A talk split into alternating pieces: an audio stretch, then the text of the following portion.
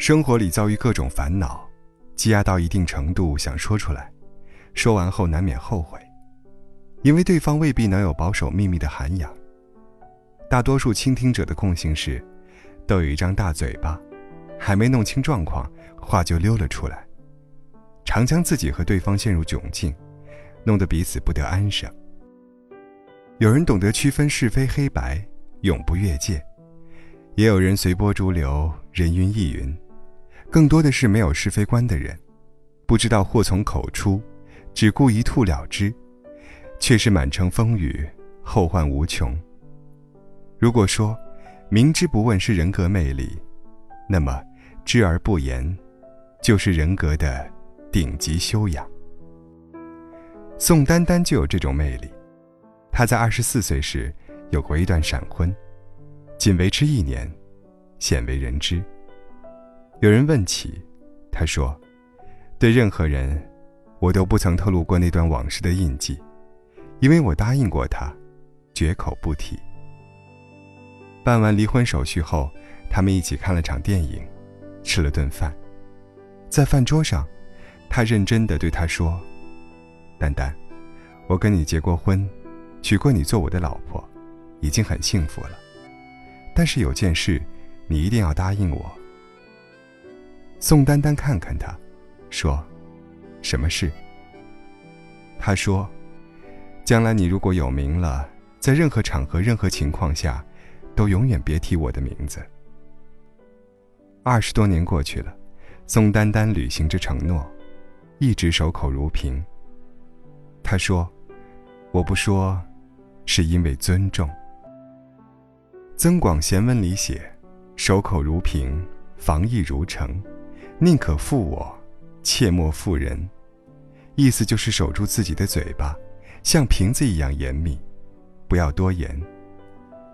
这么多年，外界一直揣测着宋丹丹的几人婚姻，但她始终不争辩。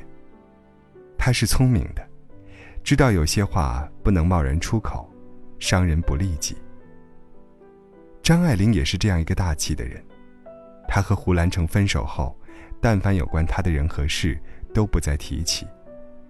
他的不说，是除了生性清高，就是文人的好品性了。但胡兰成却不是真君子。分手后，他在《今生今世》里渲染进了他和张爱玲恋爱到结束的细节，甚至写出了因为小周的介入，张爱玲要他在小周和他之间选一个。虽然文字情深意长。但处处透着猥琐与夸张，让后人心里透着薄凉。生活里有很多爱错的人，总因怨恨分手，处处宣扬对方的种种不堪，极力将一切罪名都推过去，全然不顾往日情谊。而真正的爱过，就算分开了，也会缄口三分，为了未来，一切守口如瓶。那天。我临时有事出门，找表哥借车。半小时后，他的驾驶员将车停在楼下，是个新人，全程都很礼貌，却不多言。回来后，我打电话说谢谢，随口问了一句：“哥，你怎么换驾驶员了？”我记得过去那个小伙子精明开朗，腿脚勤快，又爱聊天，很讨人喜欢。表哥说，那是个大嘴巴。几次听到别人传话过来，一些私事和公事都被说了出去，虽没什么大是非，但听了总是不爽的。表哥是私企，难免走一些关系，有急事了，家人用车都是难免。但如果身边人以传播领导私事为乐，多少带着炫耀，寻求快感，却不知有些话会随风跑，越扯越没形。表哥说。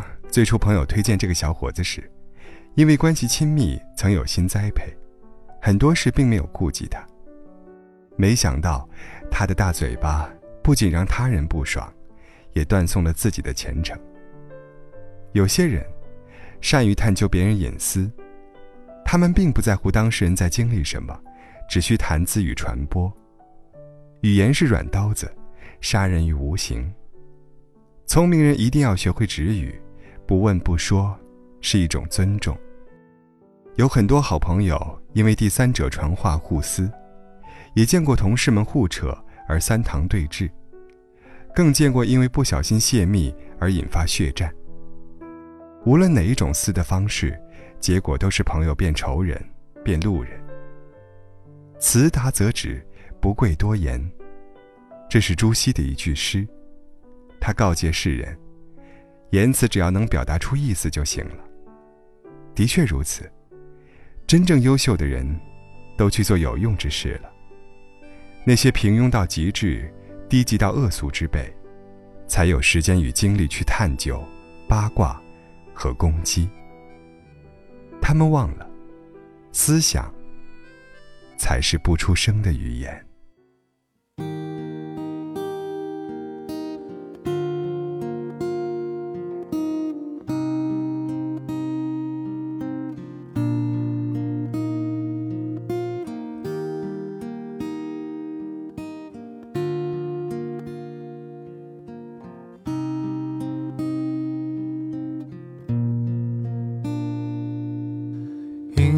因为我知道你是个容易担心的小孩子，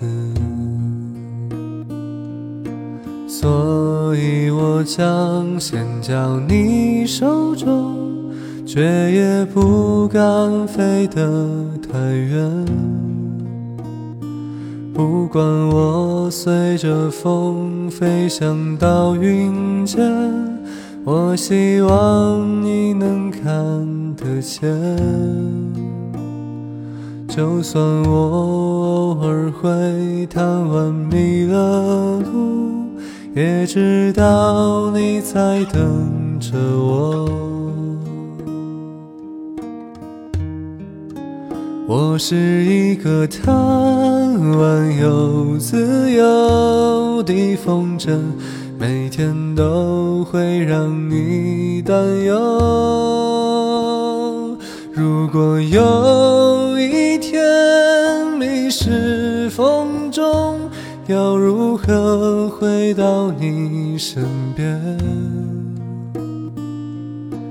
因我知道你是个容易担心的小孩子。所以我会在乌云来时，轻轻地落在你怀中。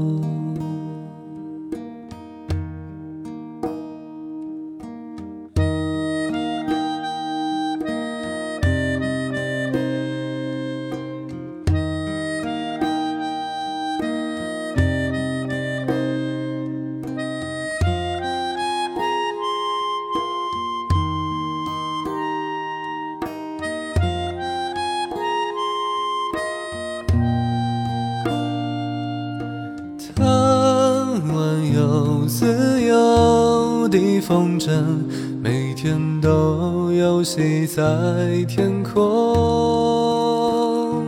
如果有一天扯断了线，你是否会来寻找我？如果有一天迷失风中，带我回到你的怀中，